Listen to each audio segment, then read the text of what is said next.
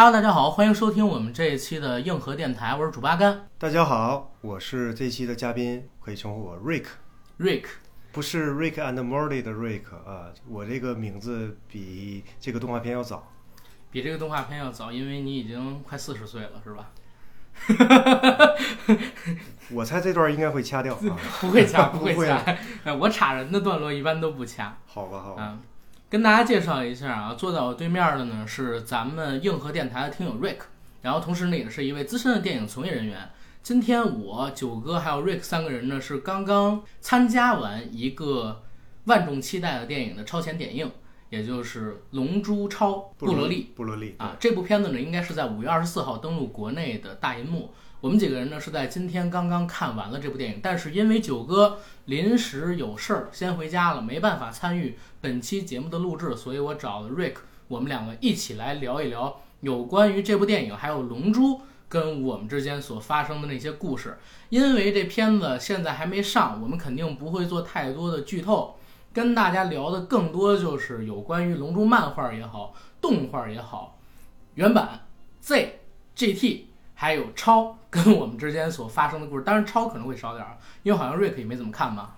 没错，我就是还是对《龙珠》海南出版社 最早那一版啊，呃，那个更更熟一些。啊、对，你就直说《龙珠超》，因为画的不是特别好，你没怎么看，就不用怕得罪人啊。然后咱们今天呢，主要是跟大家聊一聊自己的感受。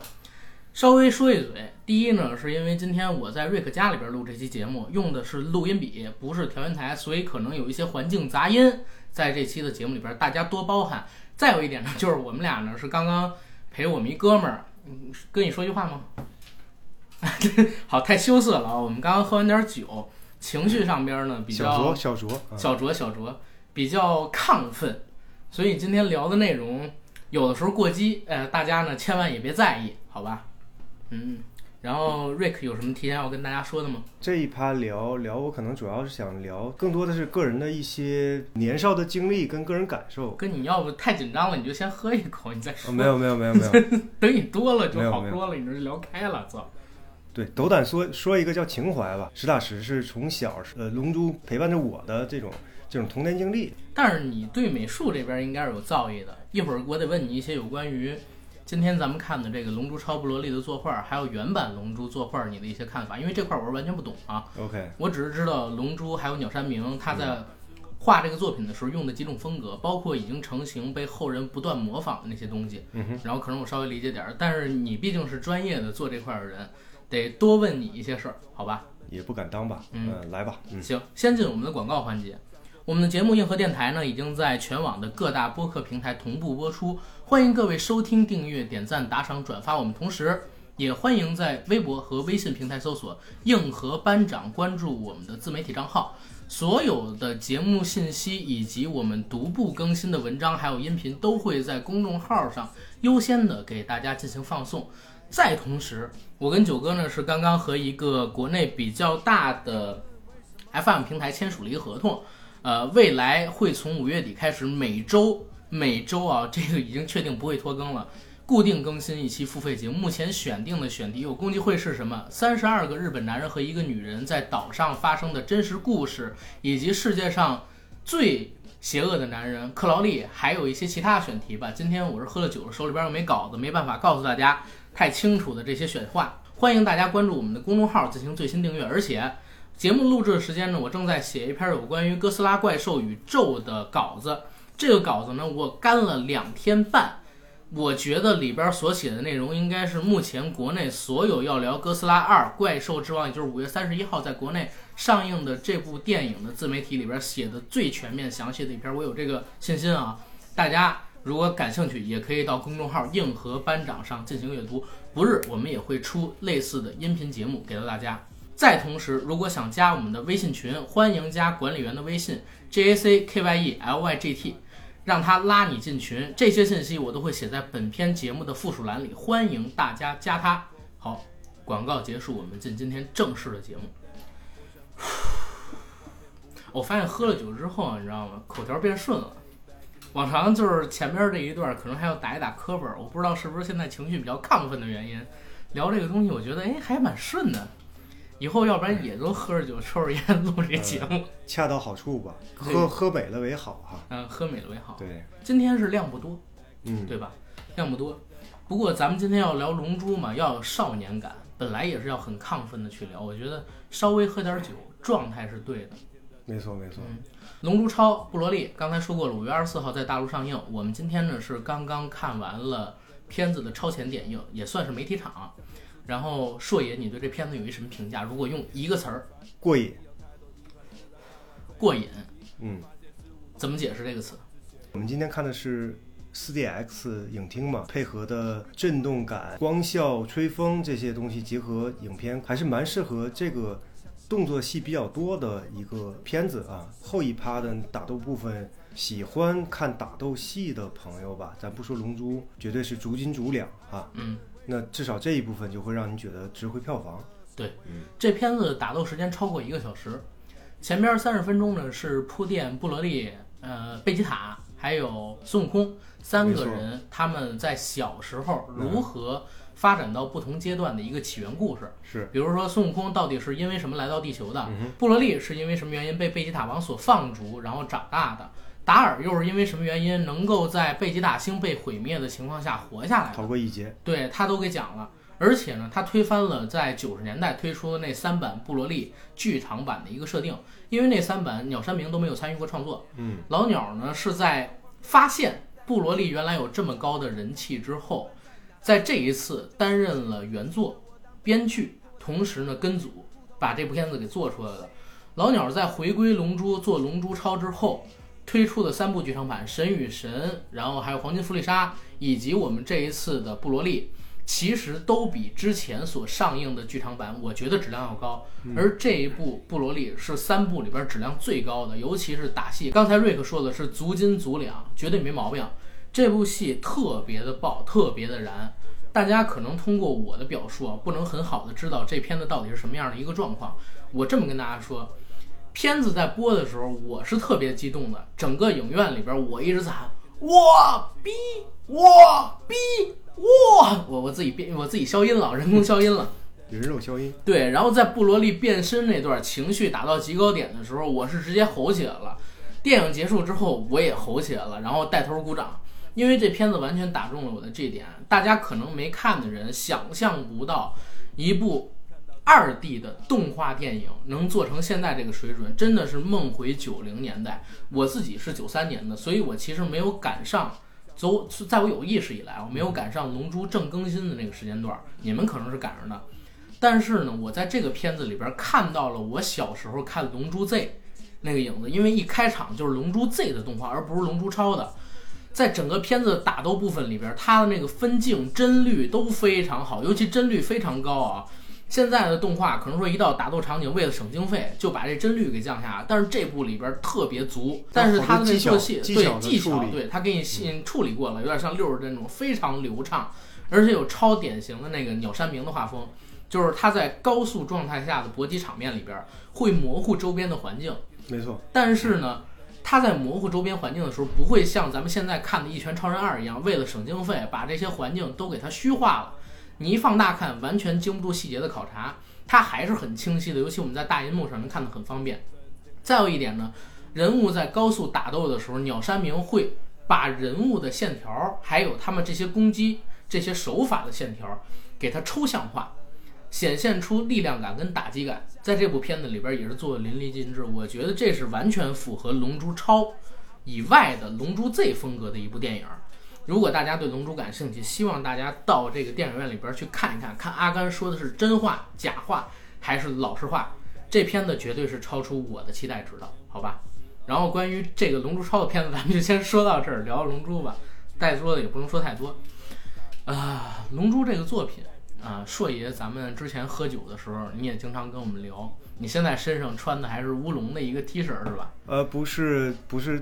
刻意而为之啊，就这是我赶上今天就穿这件睡衣啊。啊对，然后你今天去看电影的时候穿的是比克那个魔幻光沙炮啊那个 T 恤，我穿的是鹤仙人当时推的一个定制款的衣服，我我们几个人去看的这片子，看来你对《龙珠》这个动画片儿也是有好感的，而且是有情怀、有经历的，跟我们大家来聊一聊怎么接触的龙珠，然后它对你有什么样的故事跟启发？OK，说这个之前，先说一下我今天的呃着装的选取啊。嗯，阿甘来之前我也说，要不要展示一下？我家里边至少有十件儿关于龙珠的 T 恤。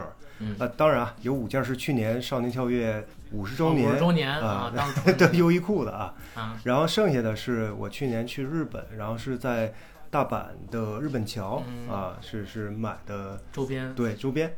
然后我今天还想，我穿哪件儿呢？有一件儿经典的雅布扎铺啊，也叫乐乐平死嘛。嗯然后想来想去，这个片子里边有短笛大魔王嘛，然后他是作为一个搞笑的存在，所以说我这个人做我影视从业嘛，我是做美术嘛，我特别喜欢彩蛋这类东西，然后可能是穿了一件彩蛋级的呃一件，嗯然后我也没选贝吉塔的那件，也没选呃孙悟空的那件对啊。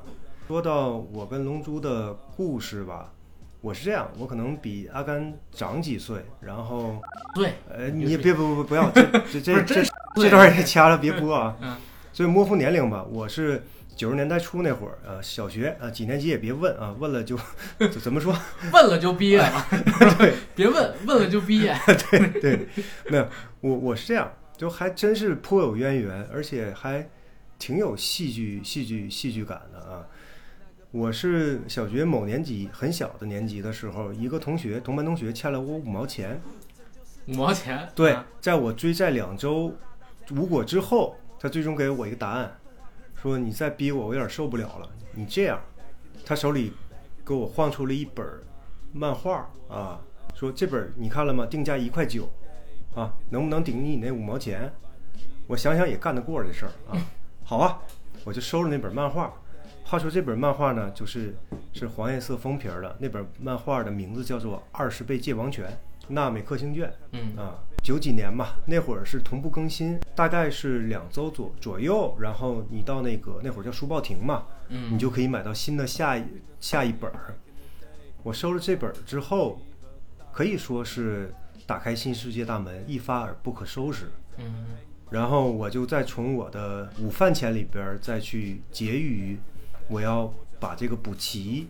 啊、那段儿时间很痛苦，也很瘦。我每天是一块钱的午餐钱，嗯我会省五毛。呃，剩余五毛呢是四毛钱买一根软麻花，一毛钱买一毛钱的狗宝狗宝咸菜，然后狗宝咸菜就东北嘛啊，啊狗宝咸菜啊，就是一种零食吗？呃咸菜咸菜，咸咸菜跟跟你跟那叫什么？就类似于桔梗吧，啊，因为沈阳嘛也有朝鲜族吧，啊，这不重要啊。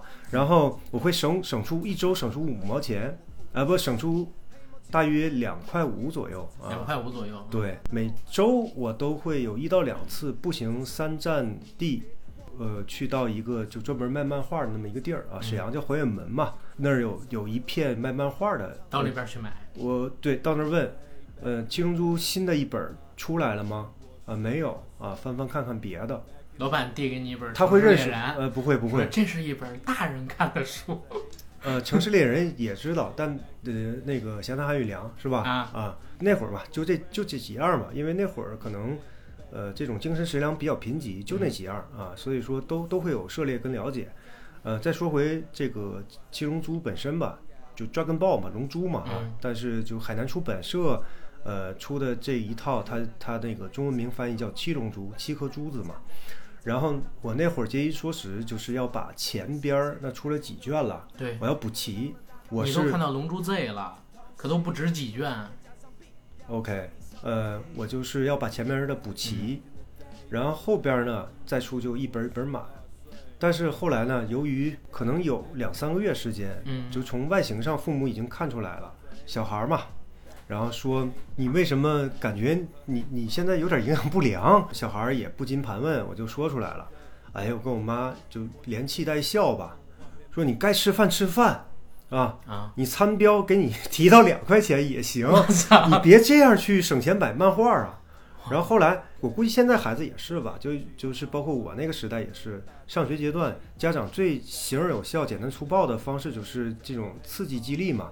你期末考到一个什么名次跟一个分数，满足你一个条件，那父母就是神龙、神龙般的存在。讲过，对对，我那会儿我母亲把我打住了，期末前你别买了，然后该吃饭吃饭。如果你期末小学二年级、三年级吧，你考一个呃语文跟数学啊，平均九十八分以上，我就、嗯我就给你把这个买齐，然后最后达到了，我达到了。对，因为这个东西是太有效了，就你可能说的远一点，包括现在有的时候你你送一些领导啊或者一些贵人送礼，嗯人家也也不缺钱，物质条件也生活也都不错，就怕摸不着脉摸不着点儿，父母得摸着孩子好什么，他一看你好这个，掐住你的七寸跟命门，嗯说你如果你期末达到一个标准，我给你买这一套漫画，嗯，父母就可以这这几个月放养不用管了，孩子一定是叫不须扬鞭自奋蹄啊，就他就自己就学了啊。自，己就学，所以我我达到了要求，呃，因为龙珠还没出全嘛，我是要的什么呢？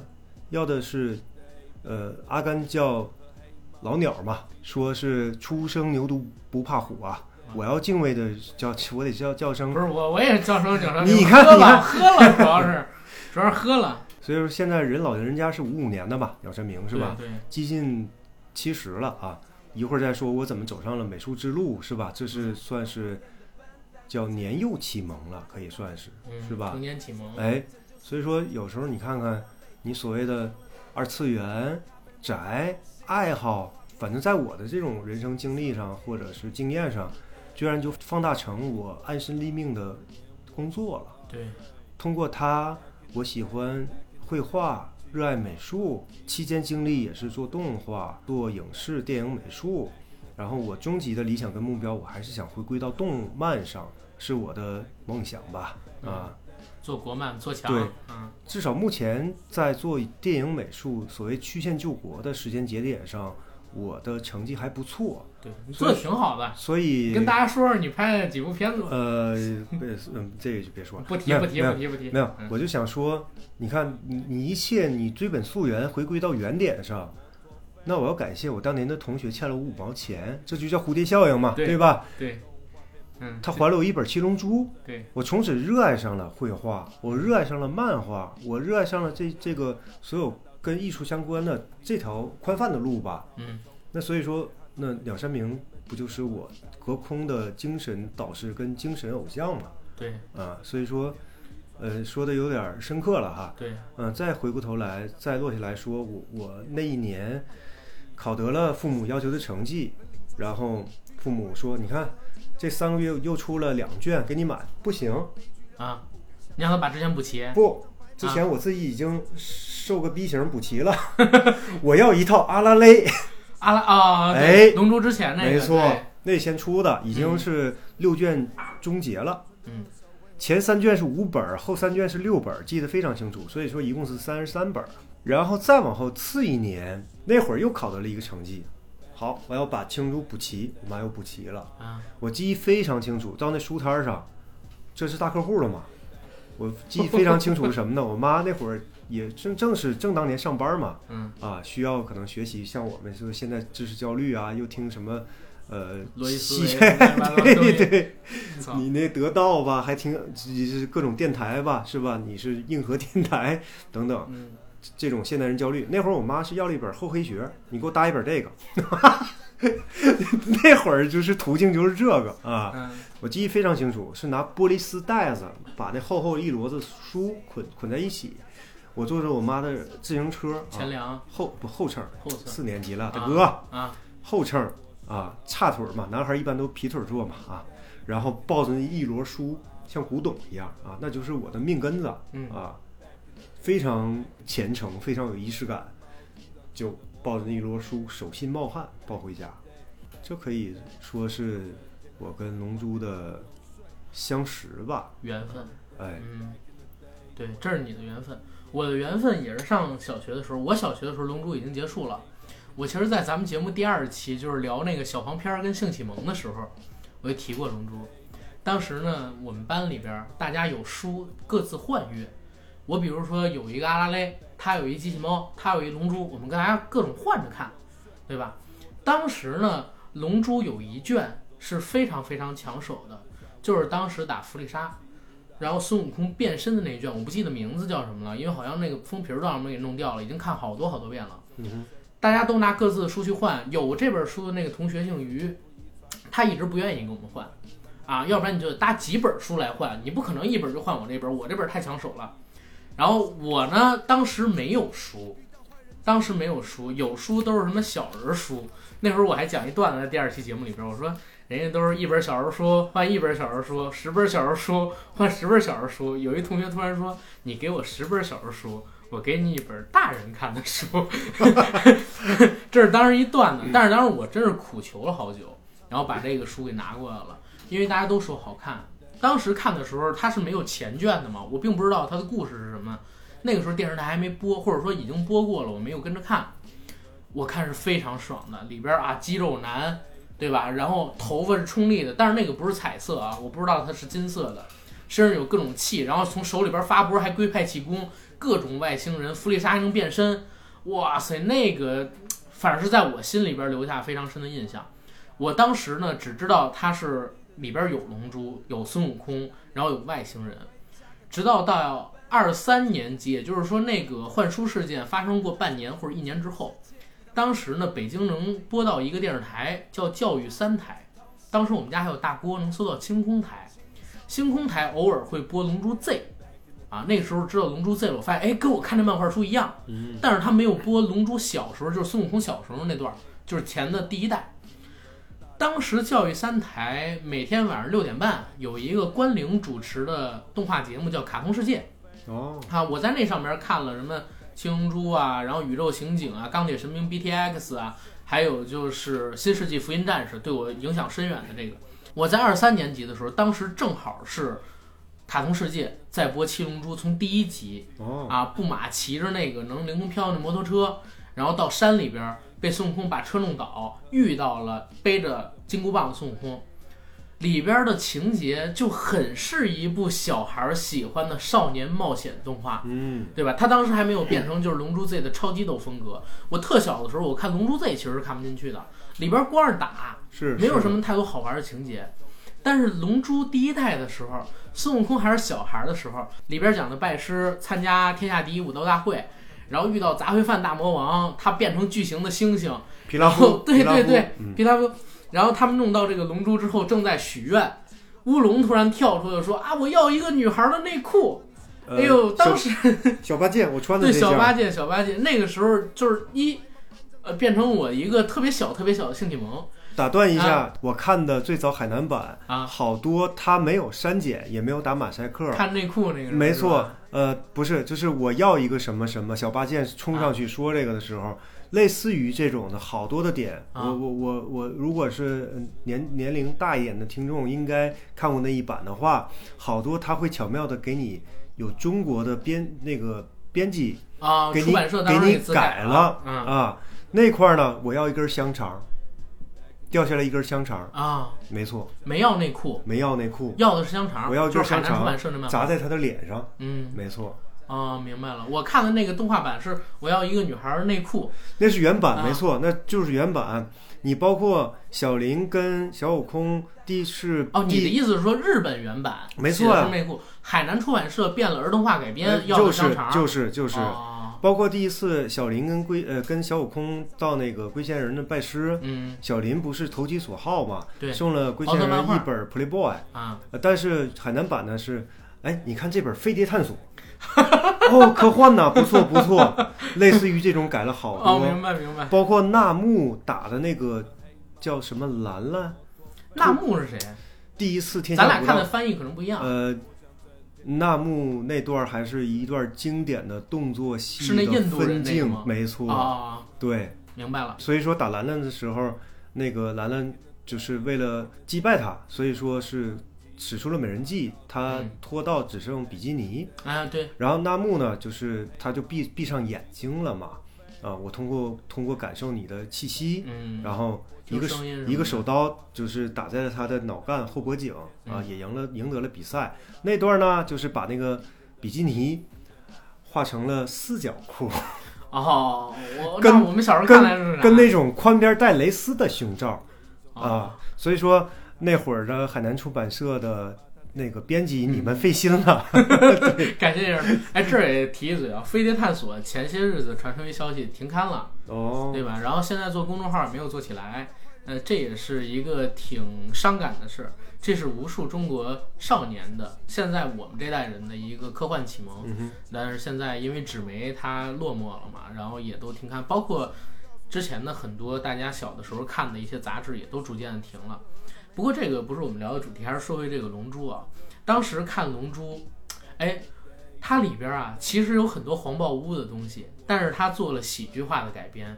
鸟山明是一个有童心的人，他在阿拉蕾里边其实也有举着大便嘛，然后大便插在那个川子上边，开始以为是肉串儿，结果可是哎，我这是大便，操，树枝儿对吧？嗯树枝儿，对，这种东西很好玩儿。但是在这个《龙珠》里边也有阿拉蕾出现，他们有一个宇宙串联，然后悟空自己坐着筋斗云到了阿拉蕾的那个小镇，结果发现阿拉蕾好强啊，怎么有那么大力气？那会儿悟空肯定是打不过阿拉蕾的，对吧？在漫画里边，就是阿拉蕾的漫画里边，阿拉蕾甚至一拳把这个地球打裂过，我操！我说这个真的很牛逼，但是这就是动画或者说漫画的一个特点，它没有想象力的束缚，它想做成什么样就做成什么样，你别跟我讲什么逻辑之类的。包括我们今天看这部《龙珠超布罗利》，就是刚才我发了朋友圈嘛，有人跟我说什么，哎呀，我看了啊剧情满分，不是剧情零分，动作戏满分没。错，我说我不管，我是粉丝，粉丝的话我不鼓逻辑什么乱七八糟的东西。他说讲得通情，何况前几部布罗利全被推翻了，但是这部动作戏实在太爽，我就什么都不管了，我就认他，所以我最后欢呼。小时候看这个《七龙珠》，它第一代的时候，其实剧情你也不用管，里边所谓的什么。嗯，胶囊公司所生产的万能胶囊，嗯就是这个空间化的产品，对吧？还有那些所谓的飞船，包括龙珠能实现愿望，这本身就是一个不合理的东西，你强追着它是没意义的。但是我们小的时候看的就是那些冒险中遇到的怪兽，一个大机器人手里边拿着一碗巨大的拉面，还抱着热气，拿筷子做武器打悟空。遇到机器人第八号，很明显就是科学怪人里边那个造型出来的嘛。那个叫马西利特博士，对，他妈的能把整个那个塔给推翻。那会儿还就是龙珠的战斗力还没有到那个阶段的时候，你看这个东西，你觉得哇，好新奇，好爽。然后小的时候看这种东西，就是一个特别奇幻的世界，在这个世界里边充斥着各种各样的生物。这些生物呢，它有的有超强的战斗力，有的有特别善良，还有可爱的外形，有的很凶恶，但其实它也有搞笑的那一面。龙珠里边除了初代的比克大魔王，在我印象里边没有一个纯粹的坏人，就是大家都是一个有童心的这样一个人。初代比克大魔王可能特殊一点，但是到后来就修正回来了，把龙珠变成了一个非常热血的少年的冒险的，然后充斥着奇慧的想象力的这样一个作品，打开了我们青少年的思维。而且我们小的时候，我最嗨的时候啊，其实是在龙珠孙悟空第一次啊，然后参加这个天下第一武道大会的时候，我已经忘了那个戴帽子那印度哥们儿叫什么。你刚才提醒我叫啥？纳木纳木。纳木有一个绝技，就是跳到非常高的地方，十字掌，对，掉头下来，然后手在胸前摆一个那个交叉，用这个招式去打人。在这个场景出现之前，《龙珠》里边从来没有说过，就是人能跳到那么高的一个地方。就是每隔几集，《龙珠》会给你一个动作戏上特别大的惊喜。你后来再看什么《悠悠白书》什么，为什么你觉得它战斗力崩坏再厉害也没有《龙珠》强？就是因为这点。嗯，不知道是否打断一下合你适啊？说说，呃，因为呃富富坚老贼的，对他那 道对对，富坚老贼我我理解啊，打斗的漫画分镜包括有没有《龙珠》强吧？不是不是强与弱，龙珠当然是最最厉害最好的，但是富坚义博的那套哈、猎人 Hunter，然后呃再有就是呃尾田荣一郎的海贼王，嗯，他们各有千秋，各各有千秋各有千秋，对，没错没错，但是我是龙珠粉，我说实话，《悠悠白书》我全看过，但是我没有龙珠那么喜欢。包括他后来那个《全是猎人》，《全是猎人》我看了一卷，后边我就没看，所以我就对这个东西不是很感冒。小杰对小杰，然后《海贼王》，《海贼王》我是很喜欢的，但是我是这样一个人，我不知道大家跟我是不是一样的，就是作为一个男性，我对最强的那个男人，我是无限的崇敬跟喜爱。在我看过的所有动画作品里边，孙悟空是最强的那一个，我自己看过的啊，可能我看的比较少，孙悟空是最强的那一个，所以我对他的喜爱是完全超越任何的其他的动画作品。龙珠、机器猫、EVA，这是我小时候觉得三大动漫神作，嗯，对吧？是对我的成长有特别大影响的。当然，EVA 那个单说那个影响太大了，但是《龙珠》绝对是我小时候最幸福的那段时光，看《龙珠》，然后写作业，对吧？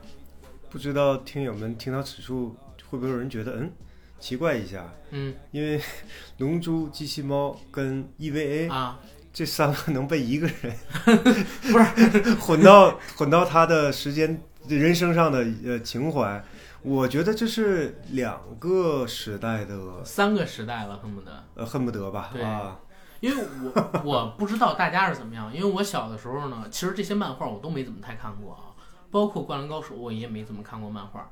我在看这些动画的时候，其实都是通过电视台播出的动画作品看到的。嗯哼，然后我最早呢，我小的时候做过这么一个事儿啊，因为我小时候特别爱看动画片儿。我上小学的时候，当时是五点半下课，我们下午是上四节课，五点半下课了，我立刻跑到我奶奶家，我奶奶家挨着我们那个小学。到了我奶奶家之后，我就去看五点半央视播的那个动画城。动画城是播到将近六点，六点之后大风车就开始了。啊，我看大风车，但是那个时候动画城跟大风车没有播过龙珠什么，他们播的好多都是什么舒克贝塔，是的是，吧？大脸猫和呃，那叫什么呢？蓝皮鼠蓝皮鼠和大脸猫，对，小糊涂神儿是吧？嗯金糊涂、银糊涂不如咱们家的老糊涂，金糊涂、银糊涂不如咱家老老糊涂。小小老鼠，小小老鼠爱对对对吃米，对大脸猫，大脸猫，爱吃鱼，对，包括那个中华勤学故事什么的，这是我们启蒙。但是六点半一播完，其实不到六点半，基本上就是六点二十五，我就从我奶奶家赶紧跑，因为我小时候住农村，嗯，我奶奶家到我家大概有二三百米的距离，我是飞快的跑回家，打开我们家电视看六点半的时候，当时 BTV 三也在播动画片儿，我在那儿看的《中华小当家》，啊，看完了《中华小当家》，哦，说错了，关玲姐那那就不是六点半，应该是七点半。看完了《中华小当家》，我就拨回北京二，BTV 二当时晚上七点也有一个动画节目，忘了那是什么。呃，里边也播出了很多好玩的动画片，我还看过《海格力斯大力神》，哦，那也是一个美版动画，然后包括那会儿的阿拉丁动画片，我也是在那儿看的。呃，七点半的时候就播到这个教育三的频道看关玲姐姐播的《卡通世界》，因为它很多动画作品都是以前播过的，嗯，或者说很久很久以前有漫画在国内就流行的，但是那个时代嘛，它不管是多少年前的动画，可能都哼 同时间的在几个电视台播出。我小的时候我一直以为机器猫、龙珠什么的，我都没没想到是日本的，因为他们那个片头曲什么它都改成中文的了。哦，对，对我我都以为是中国大陆原创的，是同一时代的一个产物。然后机器猫是告诉我啊，小时候有这么好的一个朋友，能帮我实现所有的理想。尤其机器猫那个中文歌也很好听，如果我有机器猫，我要叫它小叮当。不是说如果我有仙女棒，边大边小 边漂亮。对，仙女棒是没有，我有一根棒变大变难得八零后、九零后啊，那个同频了，你看看，对同频了一下。嗯。对我小时候觉得这些东西，它是一个时代的，嗯。所以那几部片子是给我印象深。而且《龙珠》当时在卡通世界播完之后，紧接着就是播这个 EVA 的，然后播过的电视台，电视台，但是它不叫《新世纪福音战士》，它那个时候叫《新世界天鹰战天鹰战士》，而且播的主题曲也是中文的，什么善良的少年啊，然后怎么怎么唱这个东西，里边也删了好多。哦，因为后来我一遍一遍的看 EVA，我看日本原版，我才发现哦，原来在那里边呢，就是葛城其实有跟他以前的前男友在电梯里边有一段激情戏，俩人各种激吻啊，然后还伸进他的那个短裙里边那个东西，动画版是没有的，就是在当时的电视台播的那版。然后包括葛城当时呢，哦，明日香搬到葛城家里之后，有一段是全裸出来，用那个酒瓶儿、啤酒罐儿挡着自己的胸跟下体。啊，啊，因为那个呃男主角我忘了叫什么了，突然看见他从那个浴室里边洗澡的状态，他追出来踹了那个男主角一脚嘛。当时那特别巧妙，用各种东西挡住他的敏感部位，但是动画版里边是没有的。我小的时候就多愁善感，你知道吗？真的小的时候就多愁善感。嗯我是属于比较早熟的人，因为我认字儿特早，我姐大我四岁。我小学的时候，或者说我没上学的时候，我姐就教我认字儿。我上一二年级的时候，我姐读初中了，我就看她中学生的那些杂志。然后我当时看那个所谓的意识流动漫 EVA，哦，好酷啊！四五年级的时候，我自己蒙头在被子里边就开始幻想各种各样的东西。所以这三个东西是我小的时候说，啊，同步的三大神作对我影响很大，什么乱七八糟的东西。对，哎，想想那个时候真美好，就是那些电视台现在不像大家一样，就是都看什么少儿频道，看什么卡通卫视，然后播的这些动画片儿都是什么雷锋的故事，是吧？喜羊羊、美羊羊、你要这么说啊我，操，咱那会儿太幸福你。要这么说，那还是我们那会儿还真就是黄金时代，不是说现在我们今天聊的，说当下的偶像、当下的明星、当下的电影、当下动画，嗯，你看到什么是什么，你看到就是最好的。对但你要是纵观历史，还真就是有个高下之判对，啊。那时候很开放。所以你像这个，咱也不是聊鄙视链儿啊，嗯因为我那会儿就像你说啊，你比如说呃，央视那会儿是大风车，我那会儿可能有点大了，不太看了。嗯但我大概央视那会儿也是有相关的，就是少儿的内容要要播放，嗯嗯但可能更多是上影厂的一些东西啊。啊，上海哎有电影制片厂，没错。然后呢，像你说，你看你也是 BTV 三才看那个《中华小当家》，对那会儿呢，牛逼跟有趣儿就是什么呢？啊。就是地方台啊，对放对。日本动画，对，而且那会儿版权我也不知道什么概念啊。你你我我家那黑白电视嗯，黑彩电视，白电视，哎，我我我自己住那个厅里，嗯。我我我就是自己厅里边放了一台呃淘汰的黑白，嗯。我父母的卧室里边是彩电，嗯。反而那黑白能收到辽宁嘛，能收到本溪台，本溪台我得是就那会儿挂块肉嘛，拿手扶天线，画画质雪花参半特别不好，有超级玛丽的动画片，啊，超级玛丽兄弟那一部是吧？我都不知道叫什么名儿。嗯，那个我知道有，但我没看过。但我说的意思，那会儿就是各个地方台，你比如说几大漫哈，那会儿可能是《圣斗士星矢》嗯。我记得是九四九五年火嘛，对。那两年全国各地方台全放，对，连续放两年，滚动播出。这个我要说一事儿啊，因为之前我们做这个变形金刚的节目的时候，咱们有一个变形金刚大粉丝，香港的宋阳老师跟我们提过，就是变形金刚当时是国内首部引进的海外动画片儿，对吧？美国动画片儿，然后那个阿童木是首部的日本动画片儿，嗯，然后当时变形金刚是怎么样，以非常非常非常非常非常低，甚至不要钱的价格给了这个上海电视台。嗯，让他们给做了一个译制，但是卖玩具卖到脱销，对吧？后来好多这个就是国外的呃动画制片厂，或者说呃那那边不叫制片厂了，国外的动画公司，嗯，看到了这种商机之后，其实九十年代。八十年代末的时候，引进到中国动画很多，因为版权费都很低，给到中国，他们要卖周边，而且呢也取得了很多效果。咱们现在看到的很多老版的动画，因为有配音，它其实都是有版权的，当时在全国播。后来为什么我们上到可能说五六年级甚至更大的时候，反而这种动画少了呢？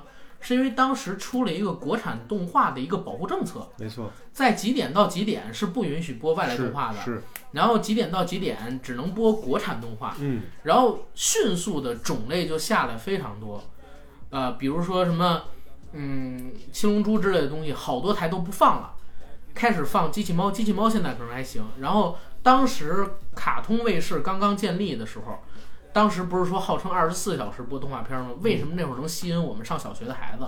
是因为那个时候呢，它好像是有一个什么扶持政策，可以每天播好几个小时的网球王子。哦，所以我们那个时候卡卡通台刚成立，收视率就很高，就是因为孩子追得到那边去看《月神龙马》。是星空卫视吗？不是，不是，就是 BTV 十。哦，以前 BTV 是一个塔，然后写着 BTV 一、BTV 二，嗯，后来变成就是啊，不是，以前是叫啊，对，就是这个 BTV 一、BTV 二，后来就变成了什么北京卫视文艺频道，然后什么后来 K 卡酷频道，就是 BTV 十。logo 也都跟着扁平化 logo 变了。然后还还提一个事儿啊，就是接着说，我那个时候看动画片儿，我妈不管我，我姐想看偶像剧，嗯，但是我那个时候虽然我年纪小，但是我比我姐力气大，我俩那会儿还老打架，现在当然不打了，很很喜欢我姐。那个时候 那个时候老打架，抢电视锁脖看动画呗，啊，别动，差不多。我看完你再说。我小的时候挺暴力的，我因为有把我姐打哭过，因为我是小的时候力气蛮大的。然后后后来当然觉得这么做不对啊。后来我姐上高中之后，我也就不那样了，因为上高中之后，我姐让她的同班同学帮我拔了个份儿。当时有一个同学，我上六年级还是上初一，欺负我，妈的，我姐找了他们同班的，然后帮我把气给出了。那之后我再也不敢欺负我姐了，你知道吗？但是说一点，因为我爸那会儿在外边上班，七点半他要回家，知道吧？或者有时候八点回家，他晚上有时候有应酬。我爸喜欢蹭各种局，他是骑一个摩托车回家，当时住农村。他呢，在骑那摩托车快到家门口的时候，嗡嗡嗡响，我能听见，嗯，我就得赶紧关了电视，回我自己跟我姐那屋待着去。然后我妈帮我圆谎，说儿子当时没看动画片儿，因为我爸是特讨厌我看动画片儿，尤其看到七点八点的这种情况，他得骂死我的。所以我小的时候因为特别害怕他，每当他一回来，我就要逃回我自己屋子。现在一想，那个经历也是很很美好的，对吧？然后说回到刚才那个，就是小时候各种经历，我感觉现在的小孩没有咱们小的时候那么幸福。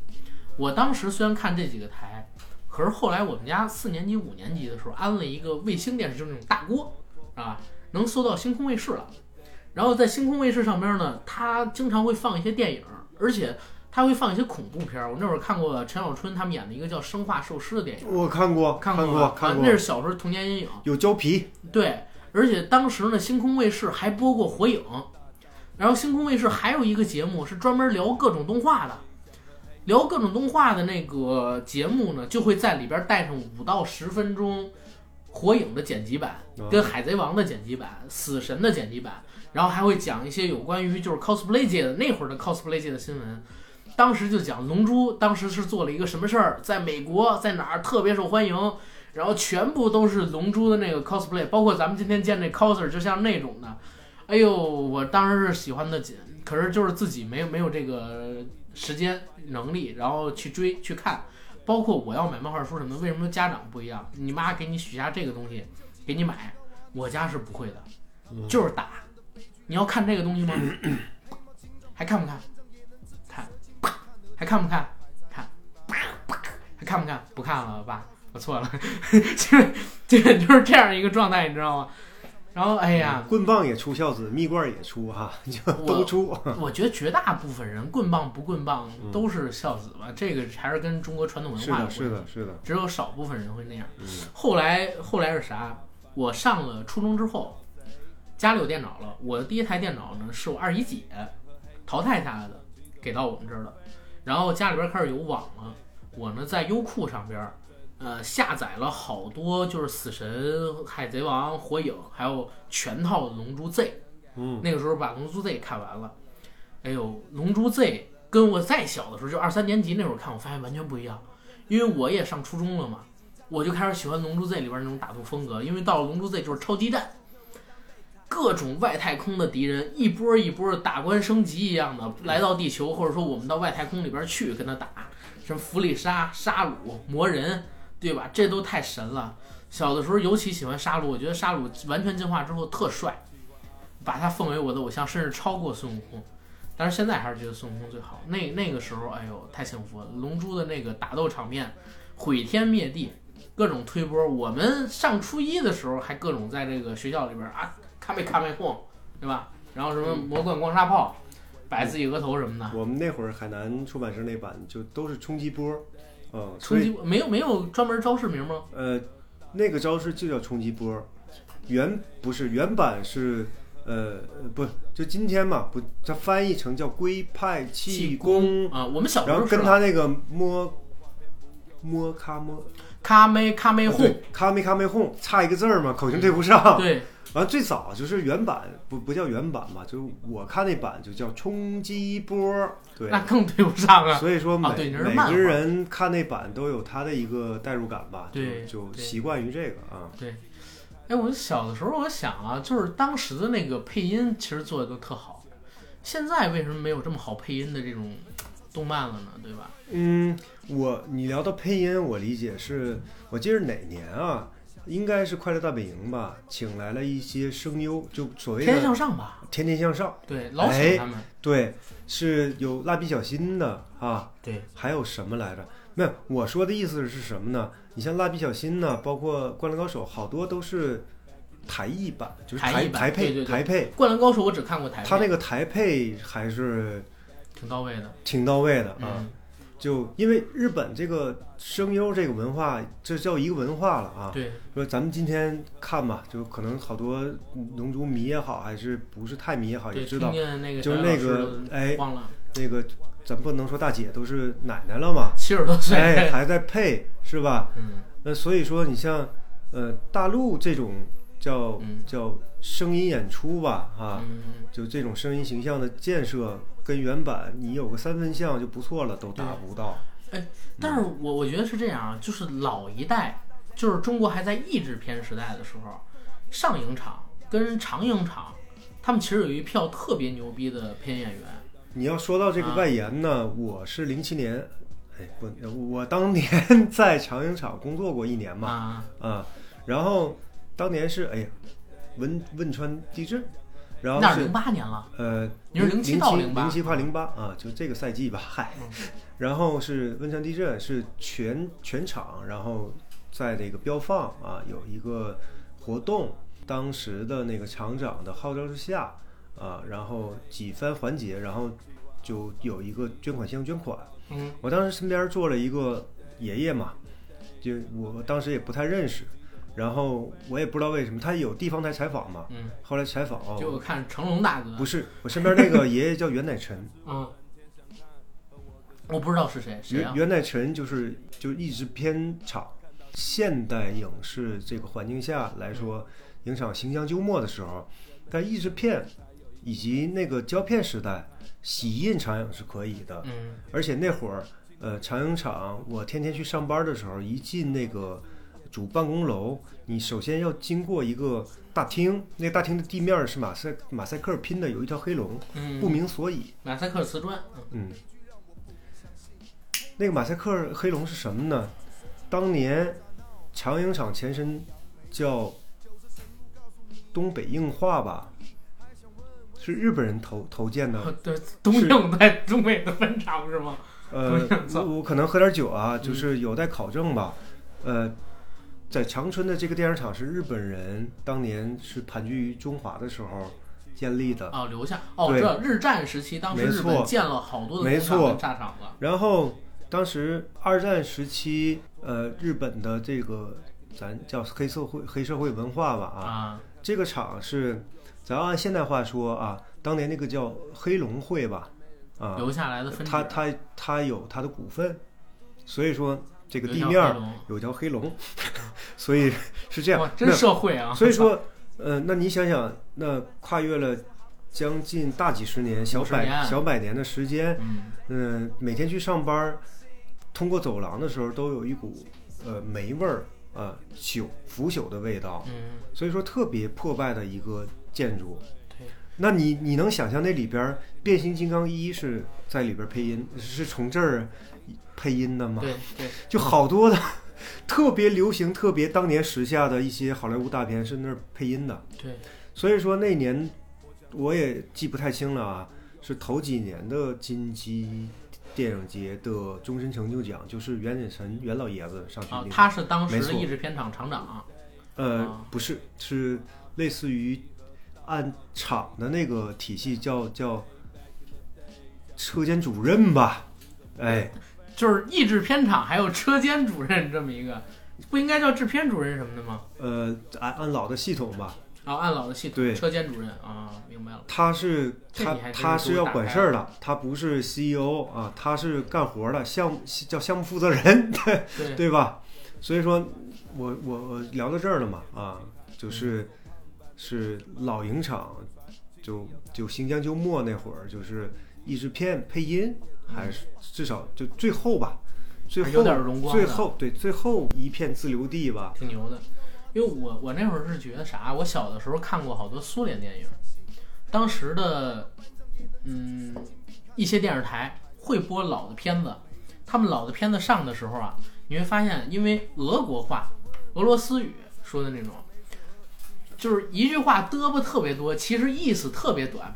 比如说，瑞克，今儿我请你吃饭，对吧？这是咱们普通话就这么一句，德国话就是怎么怎么着怎么怎么怎么怎么怎么怎么。然后他妈译制片厂那种人，我为什么说牛逼？老一辈的功夫特别有，他们用译制腔说哦，Rick，今天晚上我来请你吃一顿饭。然后嘴型居然都能对得上，没错。除了嘴型对得上，就是那个语调特别典型的译制腔，到了动画里边也是一样的。到动画里边你会发现它不是只是把东西翻译过就得了，它还会做本土化的改编，对吧？就像很多以前的老港片儿里边可能说提到那个提到那个科克道格拉斯，他会直接改成哎那说周润发，就是变成这么一个艺名，让当地的观众容易理解，因为很多人可能不知道科克道格拉斯是谁。然后上一场。还有这个长春电影那个译制厂，就是你们那边那个长影那边，他也会做这种适当化的本土改编。他们老一辈的人，我在看这个片子的时候，我觉得译制的特别好。反倒是近些年，译制真的不行了。然后我们这一代的人，虽然说成长的时候吧，没有现在这么网络普及，然后没有现在这么多的信息来源，但是看到他们做出来的作品，其实是挺幸福的一个事儿。而且你提到那个小的时候看。上影厂的作品，我小时候也看很多，《邋遢大王》《奇遇记》，没错，对吧？然后《骄傲的将军》短片动画好多，《拉斯大王》，你你知道那个梗吗？或者哪个梗？那个故事跟那个那段经历，它是几集？嗯，十几集，呃，十三集还是十二集？具体我忘了啊。然后它每一集的片头，嗯，不是用的。一版，每我这个这个我知道是吧？啊，这个我知道。每一集都是 要单拍，然后那个小的那个呃，那儿童女那个女童演员啊，就她要拍十三遍，对，然后尽量保持一样的动作 跟然后她是直接在那个纸上，不是在胶片上作画。对，她天空那个空中大灌篮嘛，嗯，对吧？这你说比那还早呢，就已经做了这种所谓真人拍摄跟那个二维结合。乔丹那部没错，跟兔八哥，哎，他那个东西是不是？但是咱们这个可比那原始。呃，那会儿老美已经可以就是说把这个东西给拼接进去了。但是我听说啊，我了解到的情况，我不知道是真的假的。说拍《邋遢大王奇遇记》的时候，真的就是留出一片地方。在底片上边作画，菲林菲林操作啊。对，在底片上边作画完了之后，这么一滚，人是动起来，跟动画是这样弄起来的。我说这得费多少功夫啊？你说一秒，我们哪怕就说那种十八帧，对吧？我们都不说二十四帧，就十八帧。我靠，二十分钟不是一分多钟的片头曲，你得画这么多哦，太难了那个东西。老一辈的人出，也就是当时那个制片厂的体系，嗯，按月给你发工资。然后你只要把这东西给我出了就行了，要不然现在这个活儿，你要还给那点钱，根本就不会有人接。你包括我感觉就是为什么上影厂现在废了，当时也是有人接受采访的时候说说九十年代，当时呢，皮克斯还有这个梦工厂、好莱坞那边从咱们这儿挖走了好多人。嗯。再有一个市场化之后，这个制片厂给到的工资太少了，对吧？他就是按月给你活儿，不可能说因为你工作量多。然后我就给你发几十万上百万，还是那造成了大批量的人才流失，嗯干这个的越来越少来制片厂，所以导致就是制片厂没出什么好活了。所以时代的进步跟呃时代的进步伴随着牺牲，阵痛对。所以中国动漫的黄金时代，呃，咱还说是手冢亚洲吧，亚洲之光哈，动漫之父手冢。手冢治虫，对，那那也叫看了《万世三兄弟》万籁鸣，铁扇公主的铁扇公主是吧？对，才有了信心说我们亚洲人也可以做动画，对，做个火鸟，做个什么铁臂阿童木，太阳哎，太阳之子嘛？对，太阳之子也是他，对，但是最早那是火鸟嘛，火鸟。啊。然后咱们说回这个龙珠啊，刚才说完了这个龙珠 Z，龙珠 Z 是我上初中的时候看的，然后龙珠 GT。是我上高中的时候看的。我看《龙珠 GT》的时候，嗯，我看《龙珠 GT》的时候，其实我就已经觉得啊，不太行了。跟《龙珠 Z》比，还有之前比，就感觉不太行了。但是那会儿我不知道这个《龙珠 GT》是呃老鸟没有参与制作，把版权给售出去的。我一直觉得还是鸟山明画的，因为那个时候片头他那个字幕我也看不懂，国内我也没在电视台看过，都是从网上看的，都没看配音版本，看的是日语，然后配中字。哎，我说，哎呦。这个东西怎么最后就有点崩坏了呢？而且完全没有那种强烈的打击感。但是《龙珠 GT》给我一个两个特别好的印象。我在那个就是咱们今天看电影之前，我跟那 coser 我们俩聊天的时候还说，我说《龙珠 GT》有俩特好的地方，一个就是《龙珠 GT》的主题曲是所有《龙珠》里边最好听的一版，就是噔哒哒哒哒哒哒哒哒哒哒哒哒哒哒哒哒哒哒哒。我好多节目的时候配背景乐，我都会情不自禁用这个。然后《龙珠 GT》还《龙珠 GT》还有一个亮点，就是《龙珠 GT》的结局是所有的《龙珠》里边最好的一部。《龙珠 GT》的结局，因为它的故事就是以前在 Z 时代的时候，因为强人太多，龙珠的作用已经逐渐降低了，它故事梗线主线又回到龙珠上面，起于龙珠，然后终于龙珠。最后的结局是什么呢？悟空虽然是个小孩儿，但是吸收全宇宙的能量，发出那个元气弹之后。自己其实已经死了，这是我的解读啊，这是我的解读，官方没有说这个我是对的，我只是说我的解读。悟空死了，然后这个时候龙珠聚集到一起，神龙出现，神龙啊，然后这个时候龙珠没有聚到一起，但是神龙也出现了，复活的那些人，然后神龙说这是最后一次完成你们的愿望，因为你们依赖我依赖的太过分了，所以造成了邪念龙他们的诞生。那现在呢，我要离开这儿了，然后说悟空你跟我走吧，大家搞不懂什么意思。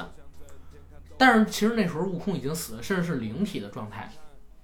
悟空就跟着这个神龙一起啊离开了那块儿，然后回到哪儿呢？回到很多自己以前的地方，然后遇到了啊，最后是回到了龟仙人那个小岛上，遇到了胡子已经灰白，然后头发已经白了的克林。嗯，跟克林他们俩聊了会儿天儿，然后看着海边的夕阳，坐在沙滩上说：“哎呀，悟空，你一点都没变，我都已经老了。”哎，我那会儿眼泪都快下来了。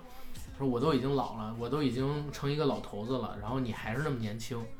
悟空看了一眼克林，说：“克林，我们再像小时候一样打一架吧，我们比试一下。”可是：“我怎么可能打得过你呢？”悟空说：“来吧，来吧，咱们就像小时候打一架。”然后他们俩一人站一边，摆开一个阵势，然后克林一脚还是一拳就把悟空给打飞了。悟空揉揉自己脸，说：“克林，你还是那么强，像小时候一样。”嗯。然后克林说：“啊，是吗？我已经这么强了，正在。”笑的时候，然后龟仙人老爷爷看着悟空说：“啊，难道悟空？你刚说完这个，悟空不见了。最后一个镜头不是下一个镜头是什么呢？下一个镜头是什么呢？悟空趴在神龙的身上，然后神龙驮着他飞，七颗龙珠呢融进了孙悟空的身体里边，悟空闭着眼睛在这上面很安详的样子。接下来就是到几十年之后，然后天下第一武道大会，悟空的重重孙子。”跟贝吉塔的重重孙子两个人在比试，还都变成超级赛亚人。悟空的孙女呢，已经是一个老太太了，看着他们俩在上边打斗，哇，很幸福的样子。这个时候，他突然看见武道大会的观众群里边有一个成年的孙悟空，还很年轻的孙悟空，背着一个金箍棒，他就追过去找自己的爷爷，然后一边追，那个悟空呢就一边背过身去走，嗯，走的时候，因为有好多人嘛，他一直追不上。直到走走走走走，看到悟空，悟空开始飞起来，然后情景就开始闪回，闪回到悟空最开始遇到布马，第一次召唤七龙珠，遇到那个皮拉夫，就是杂烩饭大王，遇到比克，遇到八号机器人，打那刚才那个拉面的那个机器人，嗯，然后又打就是嗯各种各样以前遇到的怪物，各种闪回，然后这个时候旁白说啊，这就是大家喜欢的悟空，虽然蠢蠢的。但是很善良，脸上带着微笑，然后怎么怎么样，然后悟空飞走，接着就想起哒哒哒哒哒，哇，那那个结尾太好了，是所有龙珠里边最好的一个结尾。所以小的时候，哎呀，就是龙珠给我的情感是非常非常深的，因为它不是只是在我小学的时候看过一段儿，它是我小学、初中、高中，我逐渐发现龙珠的不同版本，我一直跟下来，然后每个版本都有不同的惊喜给我。然后前些年，就是《龙珠超》开始更新了。嗯，呃，这一块我跟金花还有矛盾，就是他当时特他一直在跟那个《龙珠超》，我说这《龙珠超》我不想看，看了一集，看了两集之后我不想看。然后 他微那微信上边朋友圈发的嘛，还还还顶了我一嘴，没搭理他。然后后边《龙珠超》我就偶尔的看那么一眼，我是第一感觉战斗力崩坏，第二呢情节虽然超了这个不是呃不能说超。也用了那个超次元乱战同人版的那个设定，但是做的还不如同人版，对吧？直到我们今天看这个布罗利，才回到了当时龙珠的那个巅峰状态，是所有剧场版里最好的。但是龙珠超的这个评价我始终不变，我已经看不下去了。一个是它确实没有原作那么精彩，然后现在这个时代也不可能太吃香，就是吃老本儿。再有一个，我们也已经长大了，我们再去看那个纯粹的，你今天不也跟我说吗？说说白了，难听点儿叫简单粗暴，嗯，对吧？说好听了呢，叫直接。但是这种动画在现在已经不流行了，对吧啊，但是咱们这一代人对《龙珠》是有情感的，所以才会有这么多人，包括国外也有嘛，好多人是喜欢《龙珠》，喜欢孙悟空，喜欢卡卡罗特，喜欢龟派气功的，对，嗯，然后硕爷你呢？你就是接触这个《龙珠》，不不像你刚才只说只是看过漫画吧？我操，以漫画为主，呃，动画你没看过吗？动画我看过，啊，因为刚才我们聊到了一趴是就是童年经历嘛，嗯。看那个电视台播放动画这一块，对对对，那会儿有幸是真是最火的日漫，呃，当时日本播，中国也在放。对，啊，最多延迟一两年。但是我反而是对于《龙珠》的动画化，呃当当年还小嘛，嗯，呃不敢说当当时会有一个理性的评价就不满意，但是觉得看着动画就不如漫画来的过瘾。哎，我我一直想问这么一嘴，你跟九哥老跟我说说漫画看着过瘾，但是我不知道是因为我的年纪啊，还是怎么着，我一直看漫画看不太进去。就那个《赌博默示录》，去年因为要做这个《动物世界》，我看一下，我觉得挺好。嗯然后《一拳超人》我看了，因为那画风特怪，我觉得挺好。嗯，但是别的这个漫画我都看不太，我只能看得下去动画哎。首先第一点，我想说这是一个不同时代的节奏的问题，因为那个时代，呃，节奏没那么快嗯，啊。对，再有一个可能资源不像现在啊，可能是你要从茫茫的信息长河当中去，呃，瞟取一瓢吧。呃，现在呃，当年是就那几样，所以说买一本漫画翻来覆去看啊。当时有比对的前提下呢，同样看过漫画跟动画来说呢，《龙珠》以及井上雄彦的《灌灌篮高手手》分镜什么动画都是节奏给你拖的，甚至你也提到了《龙珠》的动画，我不知道说是鸟山明哈，说鸟叔是什么态度，但至少知道井上雄彦当时对于电视台动动画版的改编是颇有微词，呃，甚至说是那、很气愤啊，但反而我 你你破灭了我心中的一个反而美好的。反而我是觉得，当年看车田正美的那会儿漫圣斗士，没错，那会儿叫《女神的圣斗士》，动画要比漫画能看得进去啊，嗯因为他他画的东西会比较细密、比较细腻，呃，比较腻，然后网文纸用的比较多，然后画风，当当然啊，又跟那个呃原泽夫五轮尊的那个北斗神拳还不一样啊，就就觉得有点看不进去，但是北斗神拳很粗吧？我觉得呃不是，就是很粗犷，说呃风格。简单的说，就是你像龙珠是吧？就是白描线条够了，打斗的这种这种分镜给你嗯做到极致了。嗯，那这就人你不需要网文纸，更多的这种上调子啊，嗯那个不是重点。嗯，说《圣斗星矢》的动画哦，你才明白说一秒发多少拳是这样啊。就一个拳头拧个麻花伸出去，然后有有五十个拳头在画面里边，完他还告诉你一秒是五百拳，但你看单格的漫画，就还是领会不太到，嗯所以说反而是反而是《圣斗士星矢》的动画哦，你才觉得这个打斗这么漂亮，这么流畅，包括那个也是很简单嘛，也是热血少年漫，对吧？嗯星矢那几个弱鸡，他们靠着意志力一一关一关通关嘛，咱说白了就都是通关漫画嘛。但是鸟叔的《青龙珠》不是。那个漫画分镜，你完全它你会有你的想象空间，你自己去延展。你反而你动画之后具象化给到你了，那不如说咱说好多文学作品改编成电影嘛，嗯你没有这一层遐想空间了。对，那所以说这是鸟山明的厉害的地方牛。逼的地方是吧？所有人也知道，嗯说当年 Matrix 学他干嘛了，对吧？你说利奥打斗那段儿，那所以说鸟山明，包括我们今天看他的这种布罗利，这也不算剧透吧？一小时打斗，这也咱也都说过了。嗯为什么觉得爽？那无外乎这个没有没有咱跑底，就是拳脚炮升天那些波儿。但是说你看过瘾，就是他的那种运动镜头，对，就对就你能想象为什么有些东西，我说一句就是，为什么这个世界要有动画的存在？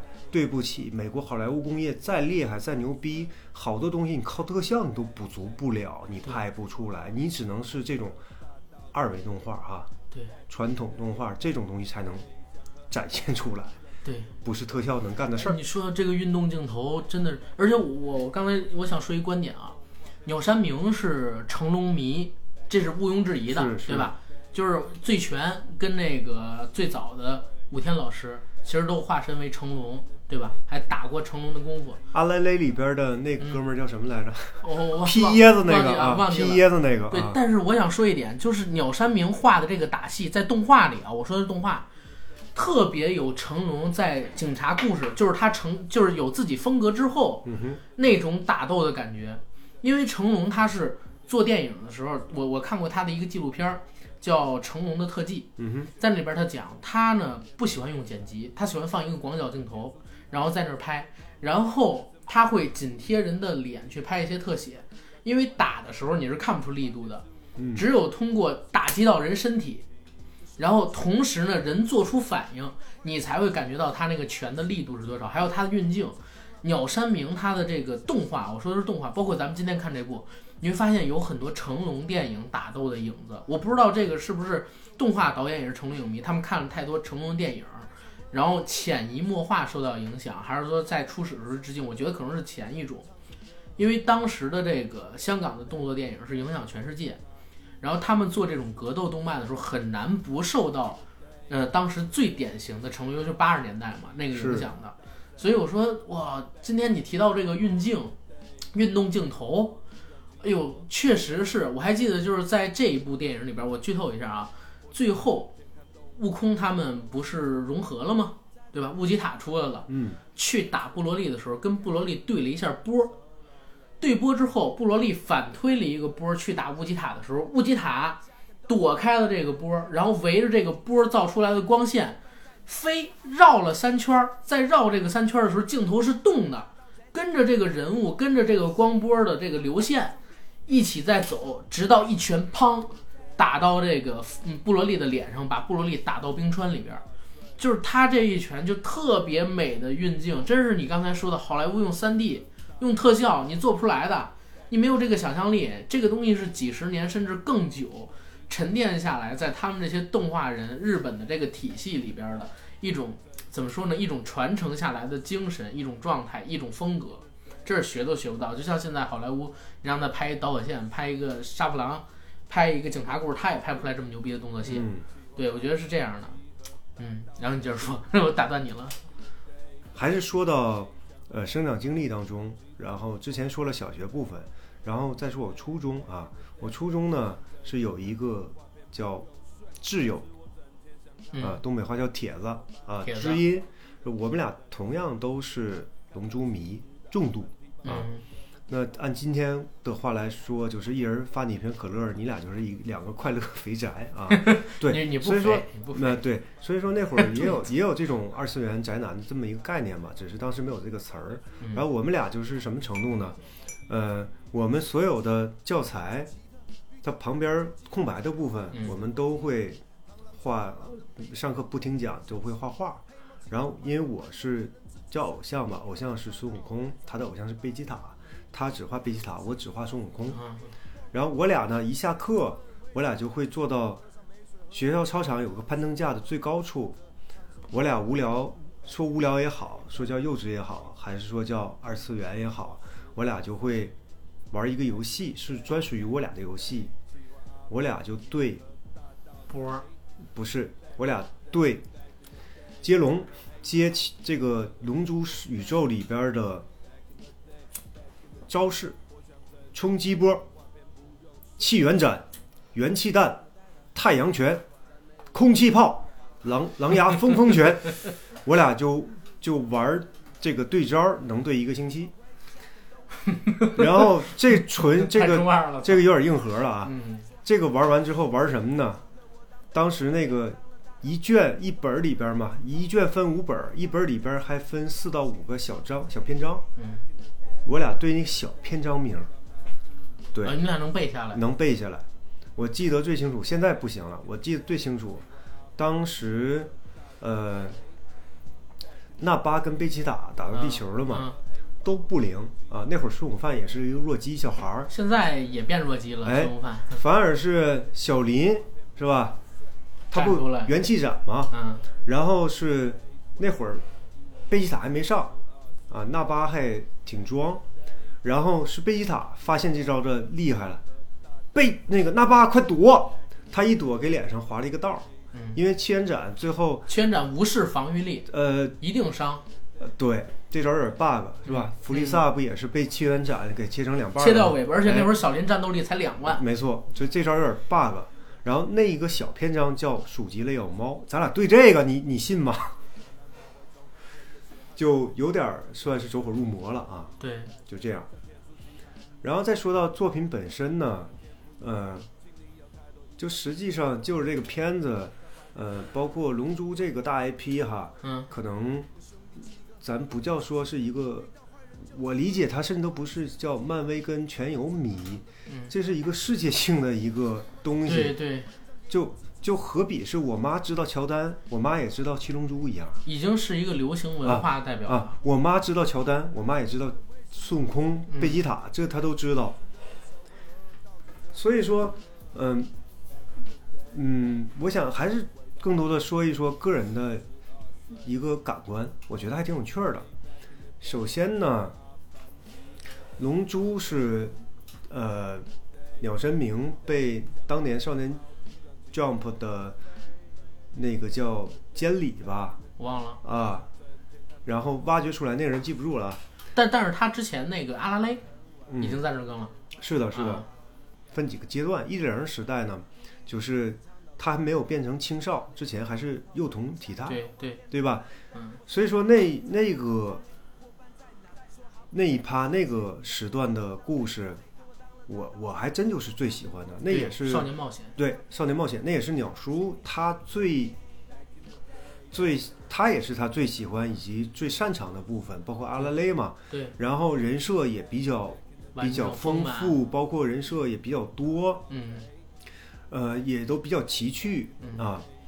然后等到二十五道大会的时候，这也是，呃，是他的那个叫少年教育叫经纪人还监理还是鸟山明提出来这个呃你要写嗯，啊，你要。然后探讨一个问题，就是说打斗的这个东西啊，靠这个小孩儿的这个五短身材的比例不足以去去施展，然后想把这个人设让他隔几年让他成年化，然后最终是几经纠结，然后也是铤而走险，然后拍板儿定板儿了。打二代大魔王的时候没错。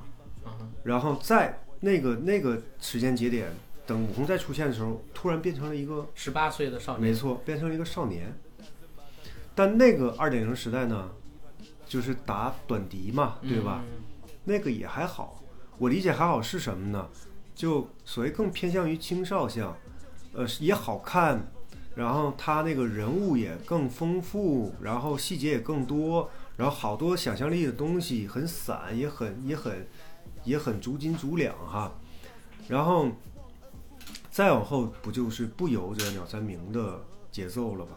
对对对，当时是鸟山明想停没错，啊，但是不让他停，就进入了超级战的 Z。是的。嗯那那么打沙鲁呢？你看这是一个分水岭哈。嗯。当然，你看那个阶段打斗的分镜，包括画作的流畅性，嗯它偏重于这个了。嗯，你说就是打。你说前期咱举例子，他他有一集是跟哈阿拉蕾企鹅村互动，对他没有这个了，这些都没了。对，就是人物就就是那几个主演跟一个大 boss 打来打去。嗯但你说好看吗？也好看，但是是另一种方向的好看了。对然后呢，沙鲁那段又特别不一样。我举个例子啊，你说现在说这种偏于青少向的热血漫，说现在主力军不是就是我的英雄学院嘛啊，嗯就老少皆宜都能看。嗯但你说现在日本的这种动漫类型又很丰富啊，运动漫也好啊，包括咱比举个例子，亚人死亡笔记》，我理、啊我理解啊，打沙鲁那段就有点偏向于这种，就有点现实惊悚。首先，它的前提啊，啊它一定是所谓的叫呃幻想文学、幻想动漫，对吧？但是那这个逃不掉的，那一前面已经架空。但是这一段儿嗯在我幼小心灵里边就会有点阴影，嗯因为举个例子，我记得沙鲁他在一点零形态的时候，他要吸人的精精华，对，把人吸瘪。它把尾巴就插在路人的身体里边把人吸瘪，嗯这突然让我三观尽毁。小时候就是一直以为很欢乐的在看一个东西，看到那块儿的时候，我害怕了我也是在那一块儿，对，啊！为什么这样？那会儿会会会疑惑，会困惑，对，就感受不一样了啊！包括那会儿你看。那个电视台在播报，你就这就落地了嘛，很很很现实嘛，你你会联系到好好多你的现实的生活。电视台主播正在播报，突然一个波儿干窟窿，他就侵略了。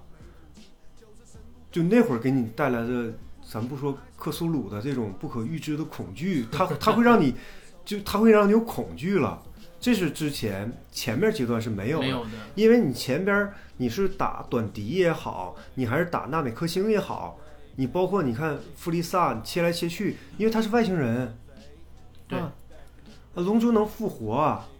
那会儿小林也死过，但那会儿不会让你觉得害怕跟恐惧。对但沙鲁那会儿就觉得是那样，又堵车是吧？然后包括那个那会儿是人造人人十六号跟十七号吧，还有十八号，哎，十七号呃，十六、十七、十八，嗯，一个胖子跟一个老头儿，那俩是什么？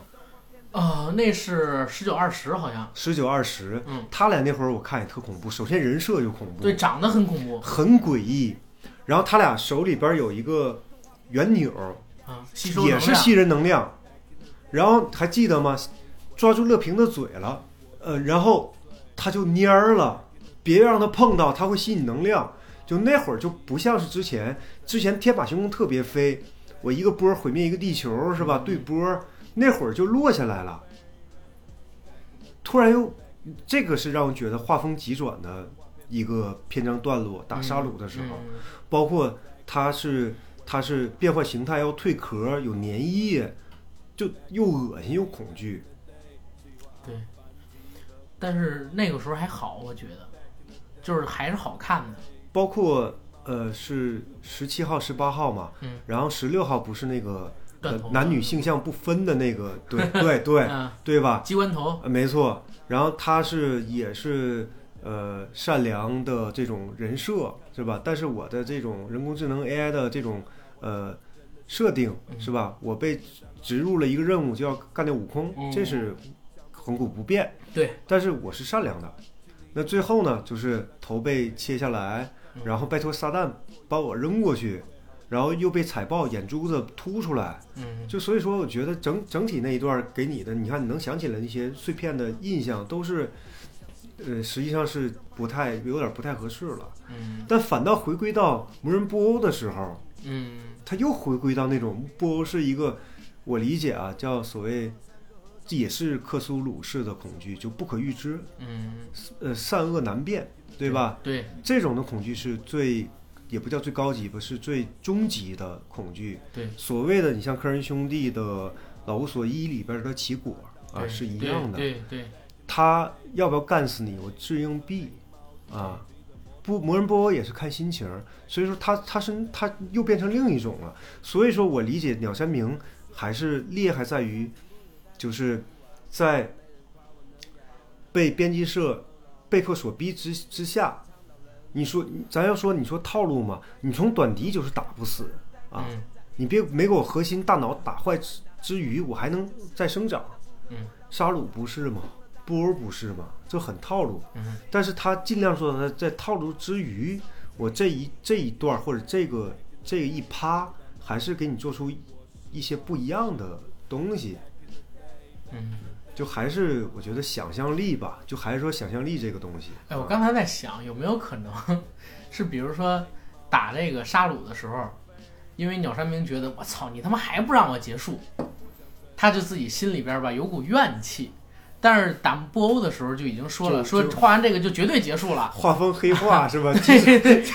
然后突然又变得欢快一点，就我操！别买《少年跳跃》了，别看了，让我这个销量下去吧，是吧？不是，当时真的是强逼着，因为几次老鸟已经扛不住了，太累了，而且有点透支，所以他是几次想终结这个东西。第一次是，呃，弗利莎打完之后本来就要结，嗯，哎呀，观众来信，不行，你必须得给我写，好写沙鲁，沙鲁完事儿，观众又来信，你再写吧，你写完布欧成吧？写完你再写完这点儿，咱就不憋着了，我这边也有后来人接档，老鸟就他妈一直在接着写，画画画画画，到后来其实我感觉啊，龙珠布欧的时候，龙珠 Z 布欧的时候，其实已经快编不下去了，你打完布欧，你还能打谁？嗯，对吧？其实当时想沙鲁就已经够纠结的，因为沙鲁是集合了所有他们这些人基因的优点，是，是一个完美的战士。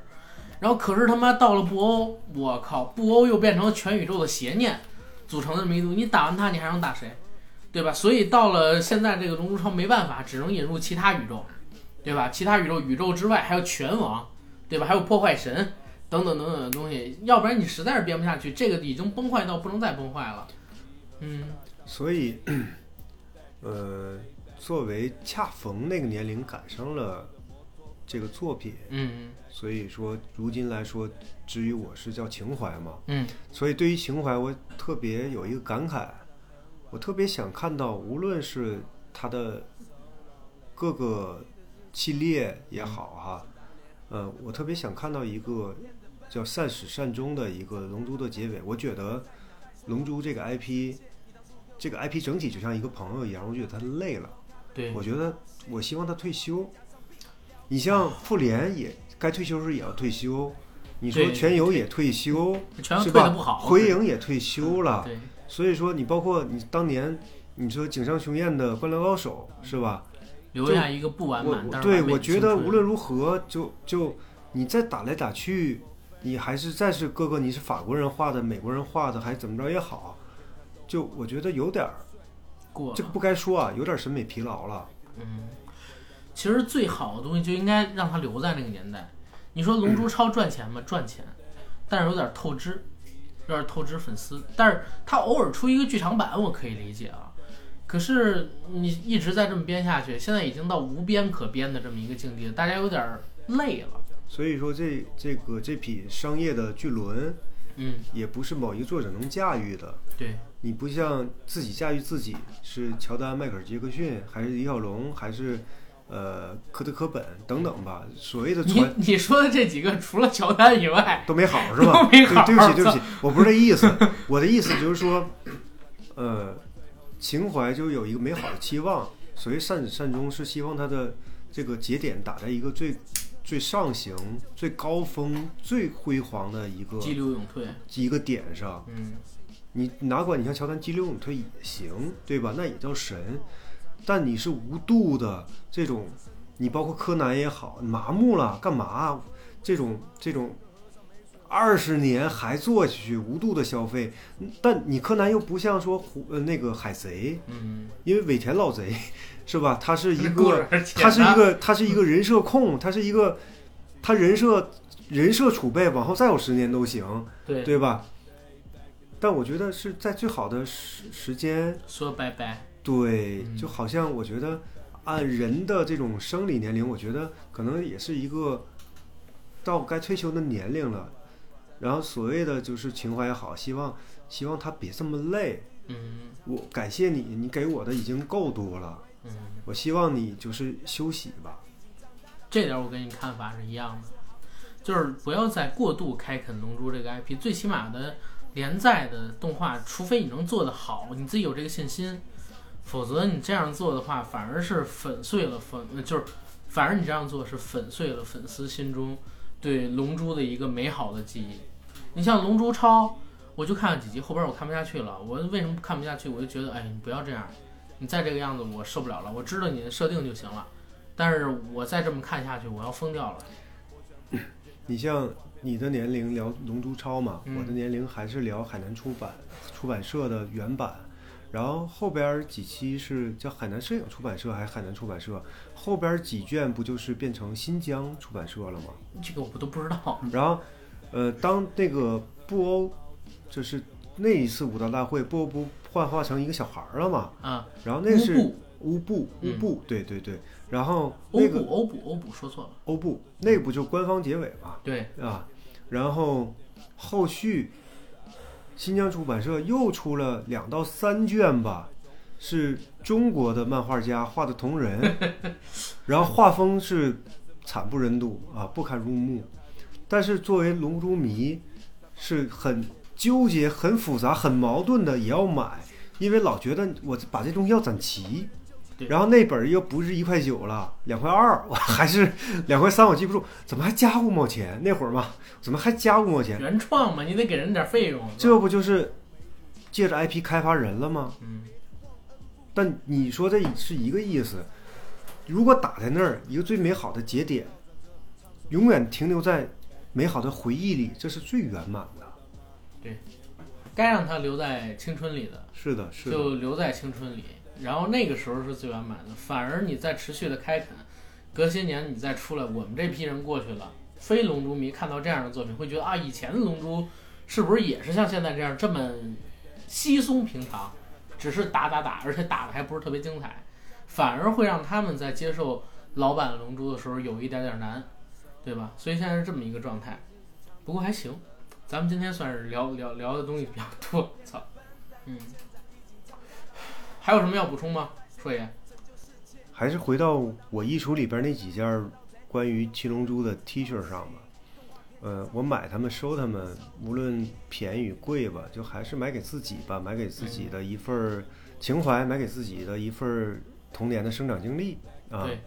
无论如何呢，呃，作为作为一个人短短的几十年的人生人生当中，嗯，一部动漫它绝对是有它的力量，是在一个人的生命当中占有他的一席之地。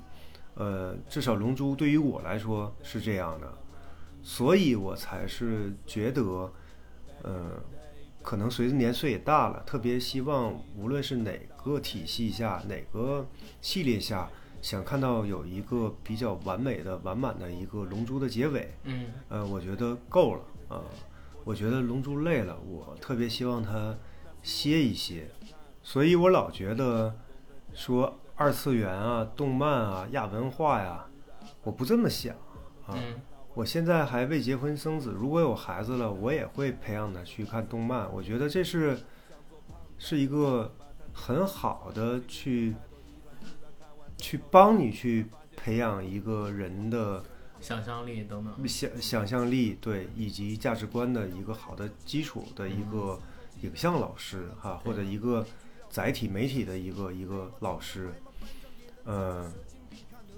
所以我也是作为现身说法，我也是就在小学那会儿那一天，我收了一同学还我钱还不起，送了一本叫《二十倍借王权》，呃，转眼一念间，啊，镜头一切，我今天将近四十，然后我走上了关于美术、绘画、影像创作的这条道路。对，但一切一切的缘起，蝴蝶效应就是鸟山明的《七龙珠》，嗯，所以感谢动漫，也相信动漫的力量啊，不枉费我们去爱它、痴迷。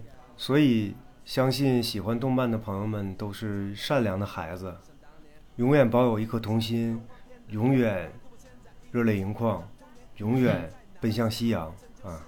好，哎，你这收尾收的我不知道该咋收了，挺好。也是关于龙珠的东西，其实聊了很多，聊了我们童年的一些东西。其实不仅仅是龙珠啊，我们今天还聊到了译制片的那些大神，聊到了小时候很多的作品，聊到了小时候那些电视台，呃，还有他们的环境能播出那些动画作品，是对我们小的时候童年时光一种非常宝贵的经历。其实现在这些东西是现在的小孩儿。嗯，所接触不到。当然，他们现在也有自己独特的记忆啊。或他们长大了之后，像咱们这样再录节目，他们会聊他们小的时候那些宝贵的东西。但是我感觉这段记忆是只属于我们八零后、九零后的。然后《龙珠》是这其中的一个非常有代表性的存在，举足轻重。举足轻重。对，所以我们珍视这段回忆，然后，所以我们这期节目也会留在有共鸣感的这些朋友们的心里，对吧？好，那就到这儿，谢谢大家，谢谢 Rick，谢谢阿甘，谢谢听友们，嗯，再见，大家。再见。